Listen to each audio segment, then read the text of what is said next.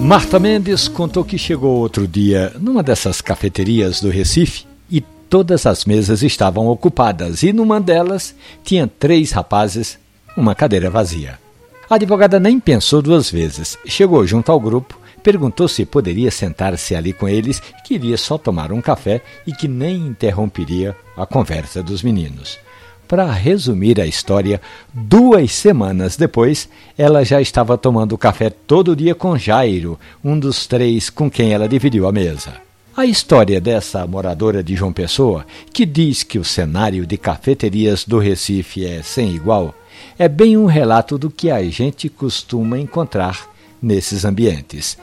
Espaço aconchegante, conversa aprumada, música de qualidade e amizade correndo solta. Foi bem isso o que a advogada constatou.